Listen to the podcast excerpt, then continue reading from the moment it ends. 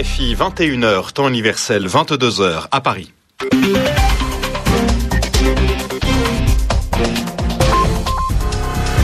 Antoine Janton. Bonsoir et bienvenue dans cette nouvelle édition du journal en français facile, journal présenté ce soir avec Edmond Sadaka. Bonsoir Antoine et bonsoir à tous. À la une de l'actualité, une demande de pardon au Yémen, celle du président Ali Abdallah Saleh. Il l'a dit dans une allocution diffusée à la télévision juste avant de quitter le pays.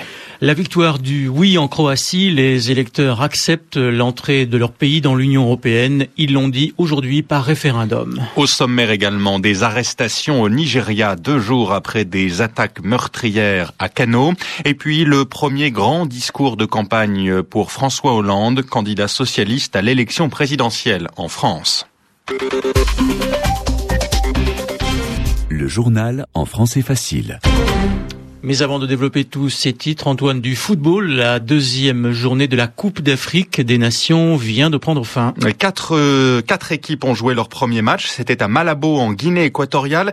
Parmi elles, le Burkina Faso et l'Angola, notamment. Le match vient de se terminer. Eric euh, Chorin, vous l'avez vu, et c'est euh, qui, qui a gagné, Eric c'est l'Angola, Antoine, qui l'a emporté à l'instant hein, dans le temps additionnel. On, avait 7-8 minutes de temps additionnel, donc du coup ça a pris un peu de temps pour euh, que la décision soit rendue. Mais l'Angola vient de battre le Burkina Faso 2 buts à 1, 3 buts marqués en deuxième période lors d'un quart d'heure de feu. Mateus Dacosta a ouvert le score hein, pour les Angolais. Les Burkinabés sont revenus au score grâce à Alain Traoré d'un maître coup franc. Et puis Manucho, l'attaquant vedette de l'équipe d'Angola, malgré ses 33 ans, eh bien, il a fait parler la poudre et donné la victoire aux Angolais ce soir. Ils prennent une bonne option sur la qualification pour les quarts de finale avec une autre équipe, euh, Antoine, c'est la Côte d'Ivoire. La Côte d'Ivoire, Eric, sur le même terrain qui a gagné euh, tout à l'heure face euh, au Soudan.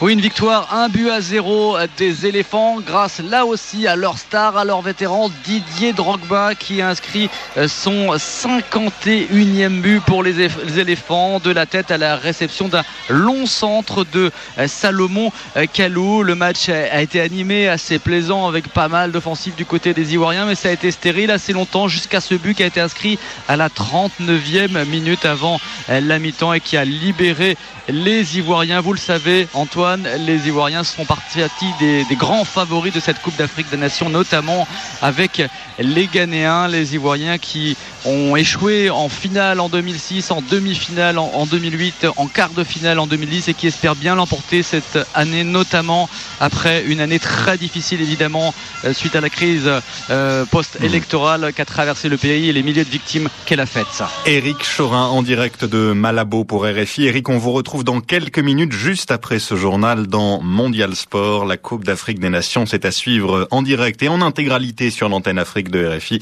ainsi que sur notre site internet rfi.fr. En Croatie, les électeurs sont d'accord pour que leur pays entre dans l'Union européenne. Ils l'ont dit aujourd'hui lors d'un référendum. Un référendum, c'est un vote pour répondre à une ou plusieurs questions posées aux électeurs. Jean-Arnaud Desrins, vous êtes l'envoyé spécial de RFI en Croatie. Les électeurs croates, Jean-Arnaud, ont dit oui à cette entrée à une large majorité. En effet, ils ont dit oui à une question très simple qui était êtes-vous pour que la République de Croatie rejoignent l'Union européenne? La Croatie rejoindra donc l'Union, deviendra le 28e État membre de l'Union le 1er juillet 2013. 67% des électeurs croates ont voté oui. C'est un score plus élevé que tout ce que l'on attendait. Il y a un seul problème, la participation a été très faible. Seulement 42% des électeurs inscrits ont été votés. C'est la participation la plus faible jamais enregistrée à un référendum sur l'adhésion européenne. Le Premier ministre croate lui-même a reconnu sa surprise devant ce mauvais résultat. La participation d'ailleurs est très faible dans les régions où l'on trouve le plus d'adversaires d'opposants à l'intégration européenne. En fait, c'est comme si tous les électeurs qui doutaient de l'intérêt de l'intégration de la Croatie avaient préféré ne pas aller voter du tout en pensant que les jeux étaient déjà faits. Malgré cela, le nouveau gouvernement croate, qui, est arrivé au pouvoir il y a un peu plus d'un mois et qui avait mis les grands moyens pour convaincre les électeurs de voter oui, a clairement gagné son pari. Jean Arnaud Derins en direct de Croatie pour RFI. Le président du Yémen a demandé pardon à ses compatriotes. Ali Abdallah Saleh a demandé pardon pour les erreurs qu'il a pu commettre au cours des 33 dernières années, 33 ans passés au pouvoir. Il l'a dit dans un discours télévisé aujourd'hui. Il a aussi annoncé son départ du pays. Il est en route actuellement pour les États-Unis. Il va s'y faire soigner. L'Arabie saoudite ne veut plus participer à la mission d'observation de la Ligue arabe en Syrie. Elle a décidé de rappeler ses observateurs. C'est son ministre des Affaires étrangères qui l'a annoncé au Caire ce soir. Pour justifier cette décision, il explique que le gouvernement syrien n'a pas respecté ses engagements, notamment celui de mettre fin aux violences en Syrie. Selon Khatar Abou Diab, un politologue, il y a une autre raison à cette décision. Il répond à, Catherine Monet. Je pense que ces gestes saoudiens viennent pour protester contre l'impossibilité de la Ligue des États arabes d'établir un consensus autour du transfert du dossier vers les Nations Unies. Euh, donc, euh, ces, prolongements de la mission d'observateur d'un mois de plus donnent des répits au régime syrien et prolongent malheureusement la, les drames syriens. Est-ce que c'est une victoire pour Damas, hein, ce retrait finalement? Comment ça peut être perçu non, par le régime? un, Ça signifie quand même que la rupture entre les pays des CCG et Damas est bel et bien consommée.